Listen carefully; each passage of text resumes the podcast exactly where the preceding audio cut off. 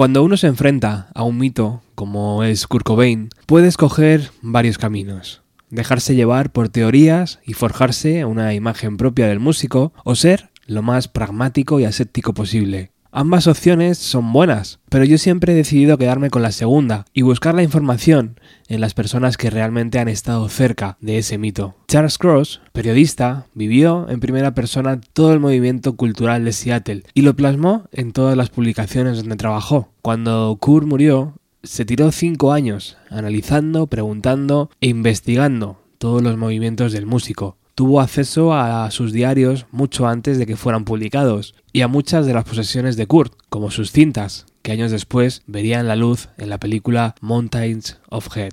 Por todo esto, por su rigor periodístico y además por ser un tío accesible y súper educado, para mí Charles Cross es uno de los biógrafos que más me fío para entender la historia de Kurt Cobain. En 2001 Justo cuando Nevermind cumplía 10 años, salió a la venta Heavier Than Heaven, una biografía de 400 páginas donde el periodista plasmó toda la información que encontró a lo largo de esos años. Rápidamente le llegaron los reconocimientos y el libro se tradujo a diversos idiomas, convirtiéndolo en un éxito de ventas. Años después de su lanzamiento, aprovechando un viaje a Seattle, organicé desde Madrid una entrevista con él. En verdad, en aquel viaje tenía tres claros objetivos. Jack Endino, quien desde su página web te indica a qué restaurantes le puedes invitar para sacar una charla, Chris Novoselic, cuya dirección tenía, pero no tuve el valor de llamar a la puerta de su casa, y Charles Cross. Quedé con este último en la zona universitaria de la ciudad, a un kilómetro más o menos de donde estaba la casa donde Kurt murió.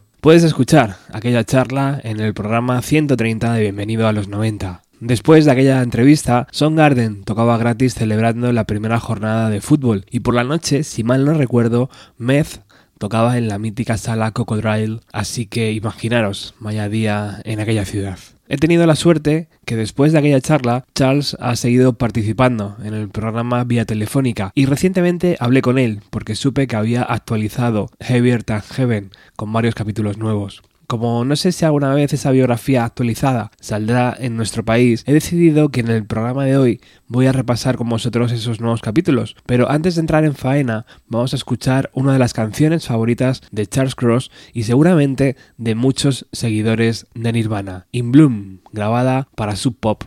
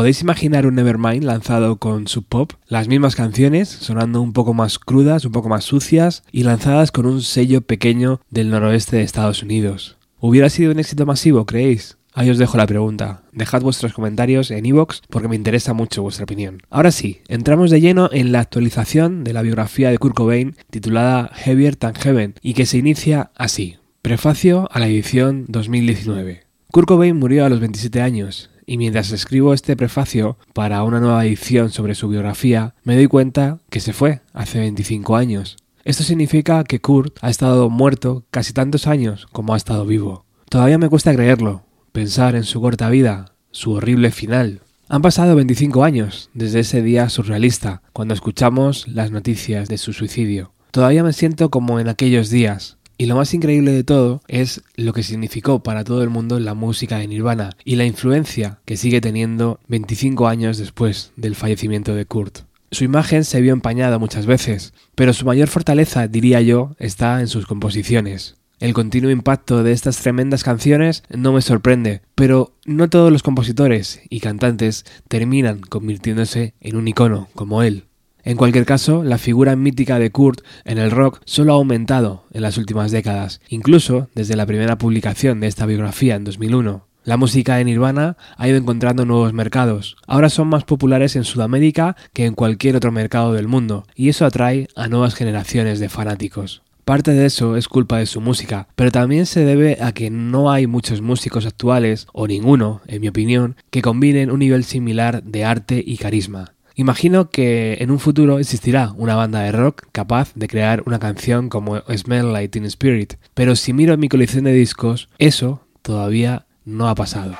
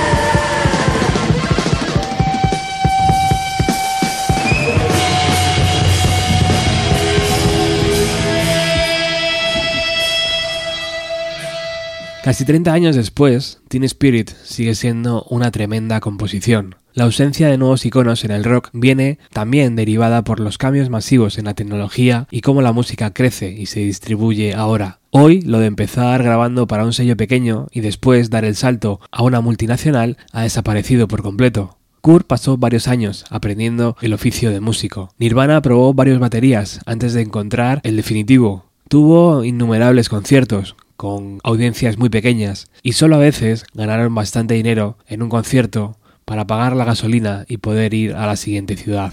Cuando Kurt no estaba de gira, grababa cassettes en casa y enviaba maquetas a los sellos discográficos, que por cierto, todos y cada uno de ellos rechazaron. Sufrió años de amarga lucha, pero al final estos momentos fueron esenciales en la creación de su arte. Si Kurt hubiera nacido 20 años más tarde y alguien hubiera subido un vídeo a YouTube del desastroso primer concierto de Nirvana, donde dijo que no sabía la letra de una canción de Led Zeppelin, la gente se hubiera burlado de él o le hubieran juzgado rápidamente, e imagino que la carrera de Kurt hubiera terminado antes de comenzar. También hay que considerar la desventaja de algo tan impersonal como los servicios de audio streaming, que ahora permiten el acceso inmediato a un vasto número de canciones. Las influencias artísticas de Kurt eran extremadamente limitadas y en cierta medida cogidas al azar. Sobre todo descubría nueva música en la radio. En Seattle escuchaba la emisora de rock KISW. Después descubrió nuevas bandas a través de la MTV y también de los discos que compró o que amigos suyos le dejaban. Su colección de discos solo costaba de unas 200 referencias en 1991 y sobre todo compraba álbumes en mercadillos que se hacían en los garajes. Hizo una cinta cassette para un amigo en los primeros días de Nirvana que contenía al grupo de hardcore Red Cross, un grupo de los 70 llamado The Vice City Rollers, The Knack y los Beatles. No es raro entonces que el primer single de Nirvana fuera una versión de un grupo holandés de finales de los años 60. Do a twist, a surf, a wild watusi, a frug, or a swingin' holly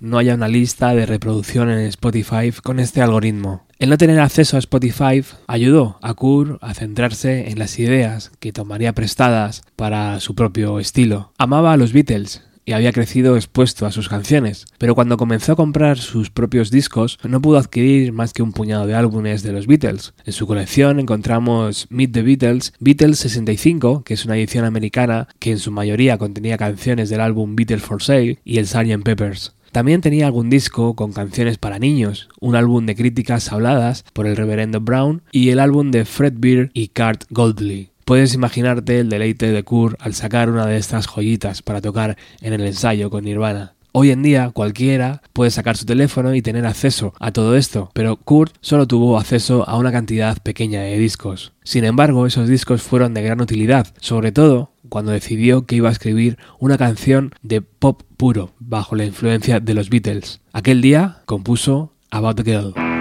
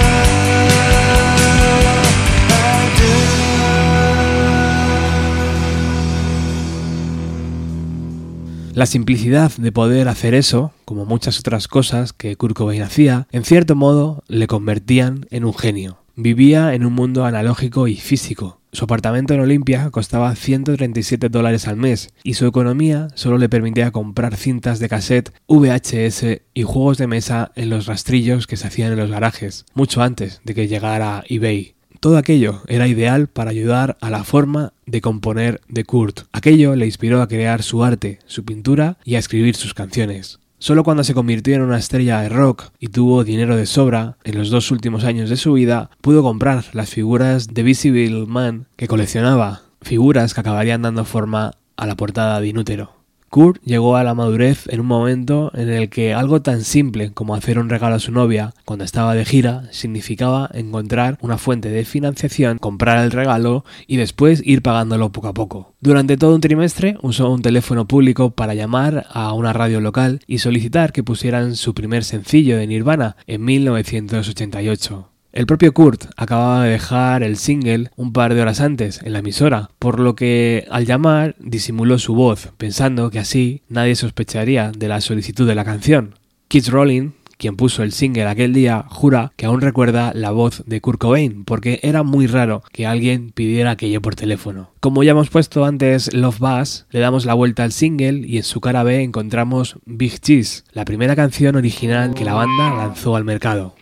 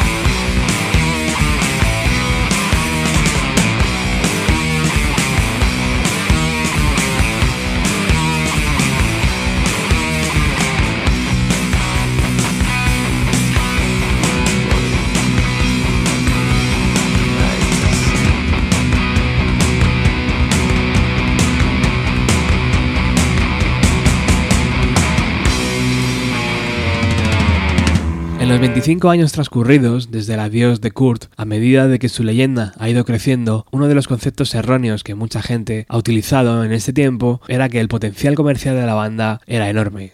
Eso no es cierto. Durante los primeros años de vida de Nirvana y en los años que estuvieron en Sub Pop, no hubo nadie en la escena musical de Seattle que apostara porque Nirvana era una gran banda. Eso solo cambió a medida que iban llegando canciones como Sliver en 1990, demostrando que Kurt tenía una habilidad especial para componer melodías. Su éxito no fue de la noche a la mañana. Chris Novoselic y Kurt habían estado haciendo música juntos durante más de seis años, con cinco baterías diferentes, antes de que tuvieran éxito con Nevermind. Tomé una decisión consciente cuando escribí la biografía por primera vez. Quería contar la historia de una forma sencilla y no quise poner ningún evento vivido en primera persona, pero presencié algunos momentos clave en su historia que determinan algo esencial. El éxito de Nirvana fue una sorpresa para casi todo el mundo. En la fiesta de lanzamiento de Nevermind, celebrada en Seattle el viernes 13 de septiembre de 1991, llevada a cabo en un pequeño bar llamado Rip Bar, por cierto, todavía existe en Seattle, está rodeado por los rascacielos de Amazon. Pues en esa fiesta de un lanzamiento discográfico, como es típico, mucha gente va principalmente por la comida y la bebida que son gratis y que pone el sello discográfico. Nirvana estaban presentes, pero Kurt en particular estaba incómodo con la atención el Bar tenía una antigua cabina fotográfica y cuando caminé cerca de ella, la cortina se abrió y salieron los tres Nirvana. Kurt se sentía más cómodo escondiéndose detrás de la cortina de la cabina de fotos que hablando con las personas que trabajaban en los almacenes de discos que pronto venderían su producto. Yo era entonces el editor de una revista musical, donde Bruce Pavitt había publicado un artículo sobre Sub Pop varios años antes de comenzar a trabajar en el sello. Conocí a Jonathan Poneman porque había diseñado una portada del álbum para una banda de Seattle, The Three Climbers. Uno de los chicos de Sub Pop, no recuerdo quién exactamente, me preguntó cuántas copias creía que iba a vender Nevermind. Cien mil, respondí. Esta fue una predicción totalmente optimista por mi parte, el tipo de cosa que solo escucharías del editor de una revista de música local que quiere que su ciudad natal aparezca en el mapa. Sony Youth se les arregló para vender 200.000 copias el año anterior, y en ese momento se consideraba el techo común que cualquier banda de rock alternativo podía llegar. Kur estaba caminando en el bar y al escuchar mi predicción me guiñó el ojo. A Chris le parecía divertido, pero realmente era una predicción tan escandalosa que todos podían reírse de eso. Uno de los chicos de Sub Pop dijo, creo que venderán incluso más. Kurt levantó su ceja. Sub Pop era dueño de un porcentaje de las vendas de Geffen Records. Si realmente Sub Pop hubiera pensado que Nirvana era un grupo que vendería millones, no hubieran negociado con ninguna multinacional. Quinta Jill también estaba en la fiesta. Ambas bandas se tenían mucho respeto y admiración. Tanto Chris como Kurt a menudo salían en fotos vistiendo camisetas de Soundgarden y Nirvana. Nevermind fue lanzado oficialmente ocho días después de aquella fiesta. En dos meses, Teen Spirit fue un éxito.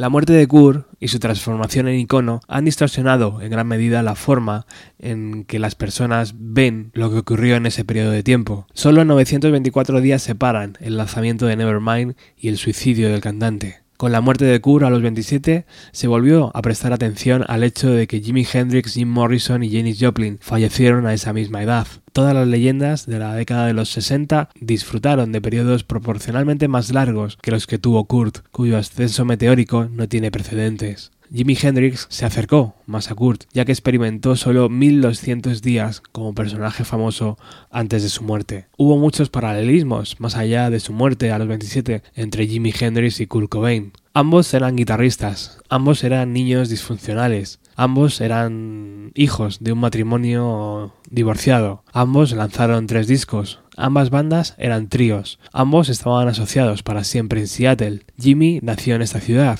y Kurt murió aquí. Ambos tocaron solo unos pocos conciertos en Seattle después de ser famosos, y por cierto, la mayoría en los mismos lugares. Ninguno lo tuvo fácil. Jimmy debido a su raza y a la pobreza, y Kurt debido a la clase social baja y a la pobreza. Kurt fue un gran estudiante de la historia del rock y un fanático de Jimi Hendrix. Sin embargo, él pensaba erróneamente que Hendrix se había suicidado, aunque Jimmy murió a causa de lo que fue una sobredosis accidental de alcohol mezclado con un medicamento poco familiar. A veces me pregunto si ese error era solo una justificación más en la imaginación de Kurt. En la colección de discos también podías encontrar a Jimi Hendrix.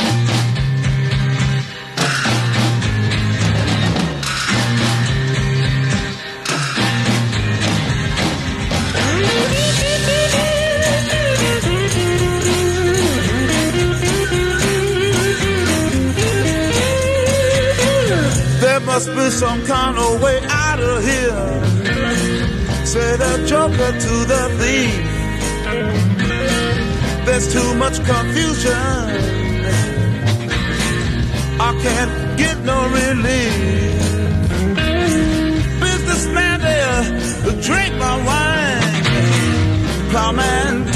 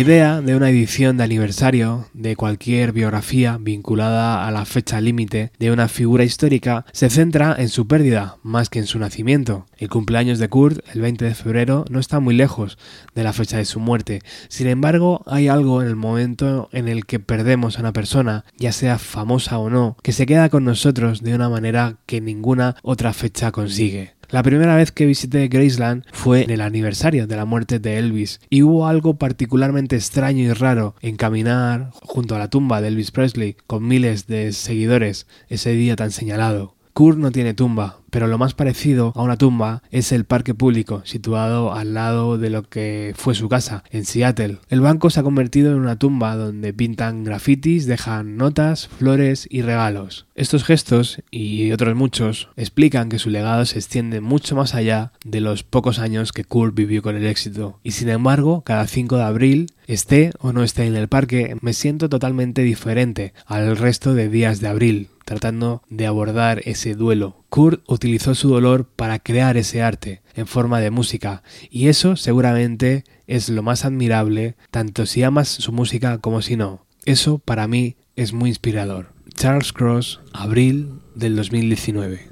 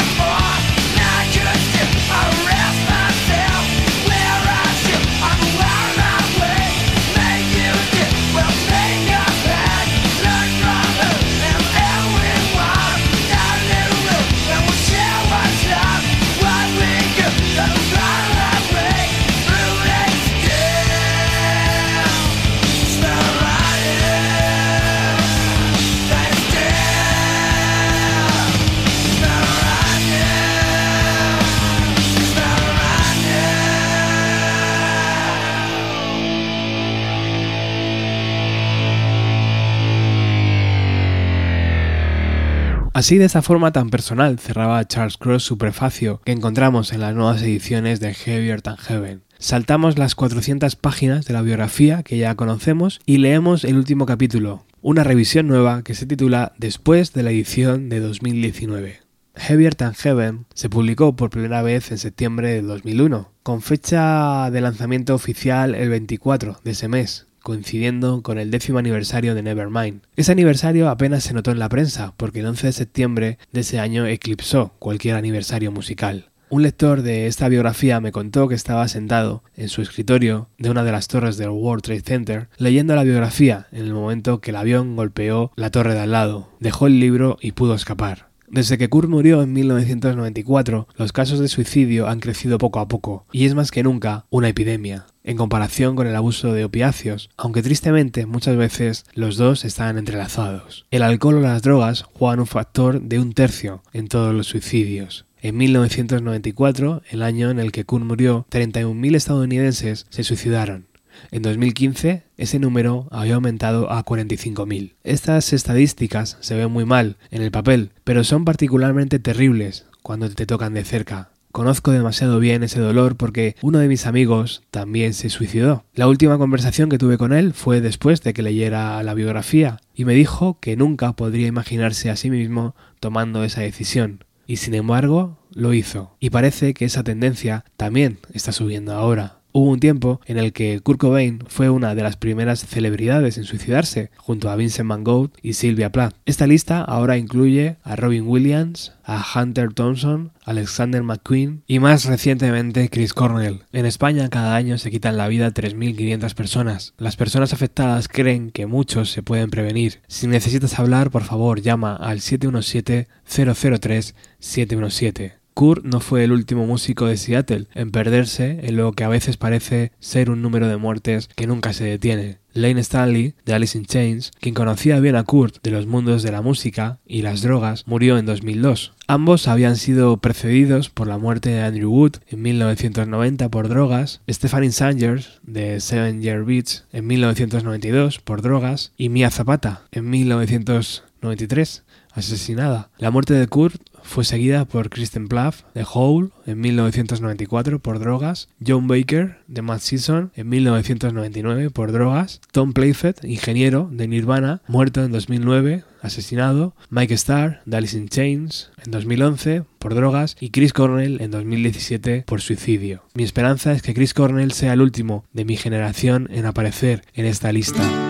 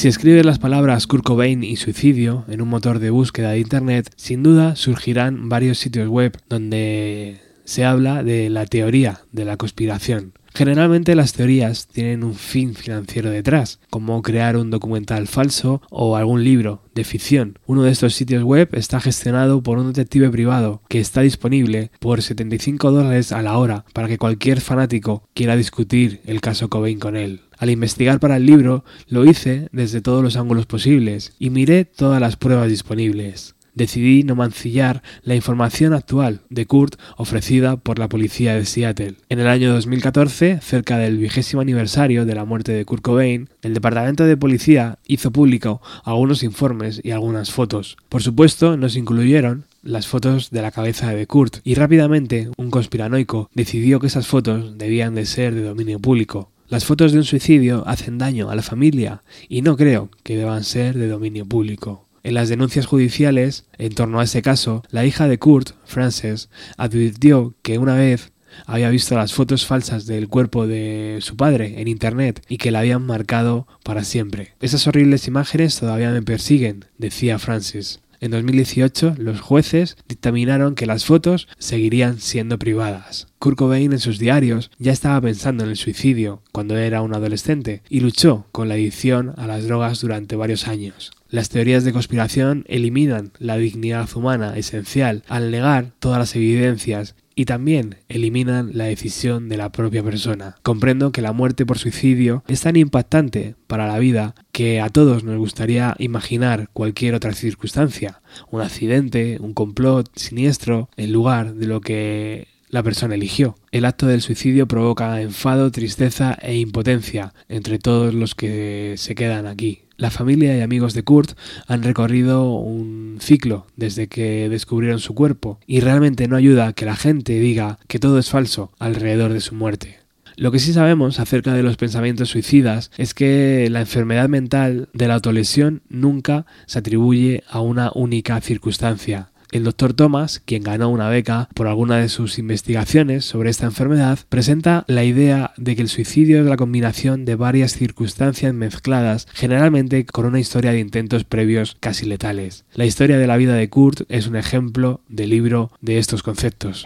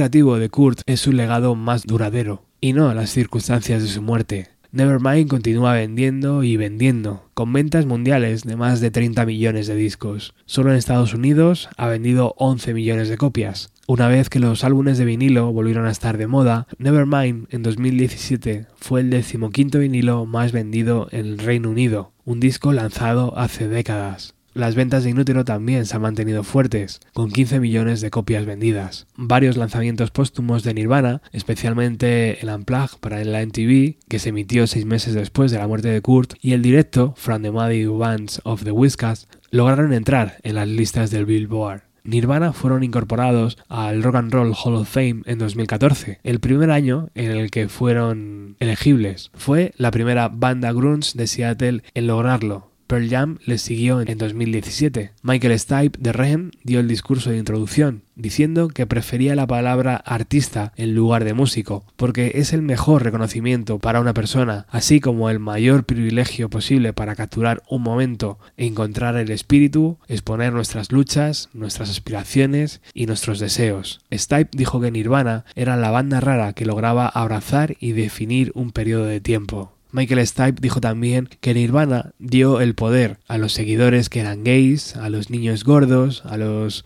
juguetes rotos, a los tímidos, a los nerds, a los góticos, a los torpes y a los acosados. Citó al poeta Alan Ginsberg y dijo que Nirvana creó un aullido colectivo durante varias generaciones. La influencia de Nirvana, dijo Stipe, afectó al cine, a la política, a la moda, al comienzo de Internet y mucho más. Esto no es solo música, dijo, esto es algo mucho más grande que eso. El discurso de Michael Stipe fue seguido por comentarios de Chris Novoselic y Dave Roll. La madre de Kurt, Wendy O'Connor y Courtney Love también estaban allí, acompañadas por las hermanas de Kurt. Frances estaba enferma ese día. Esta noche realmente lo hubiera apreciado, dijo Courtney. Después, un concierto en el que vimos una combinación de canciones de Nirvana lideradas por cantantes como Joan Jett, Lorde, Sam Vincent y King Gordon. Aunque la verdadera mermelada llegó esa misma noche en un pequeño bar de Brooklyn, donde los miembros restantes de Nirvana hicieron un set de 19 canciones, invitando al escenario a King Gordon, a Sam Vincent, a Jim Assis, de Dinosaur Jr. y John McAuley.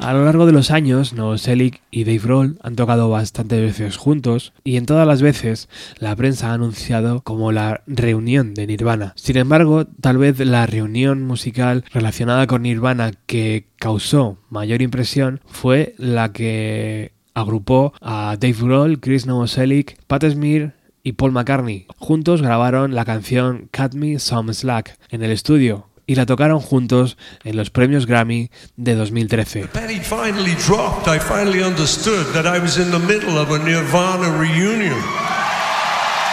Ladies and gentlemen, Mr. Dave Grohl.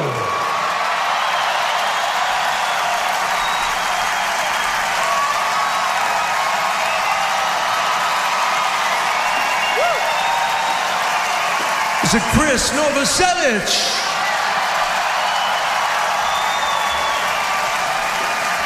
And Mr. Pat Smear.